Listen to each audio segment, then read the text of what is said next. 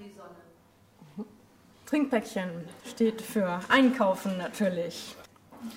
Arm sein ist sich durch dieses überfüllige Warenangebot hindurchschwitzen zu müssen, wenn man einfach nur was einkaufen gehen will, sagt meine Mutter. Meine Mutter mag zum Beispiel keine Trinkpäckchen. Nicht nur, weil die umweltschädlich und teuer und zudem noch mit wenig und außerdem noch ungesundem Inhalt versehen sind. Meine Mutter mag keine Trinkpäckchen, weil Trinkpäckchen arme Mütter demütigen können. Wenn eine befreundete Mutter die kleinen Dinge aus ihrer Tasche holte, um sie ihren Kindern und vielleicht auch mir eins anzubieten, dann bekam meine Mutter noch einmal vorgeführt, dass sie solche Sachen nicht kaufen konnte, die Kindern so viel Spaß machen. Capri-Sonne, Fruchtzwerge, Brausepulvertüten, Beefy.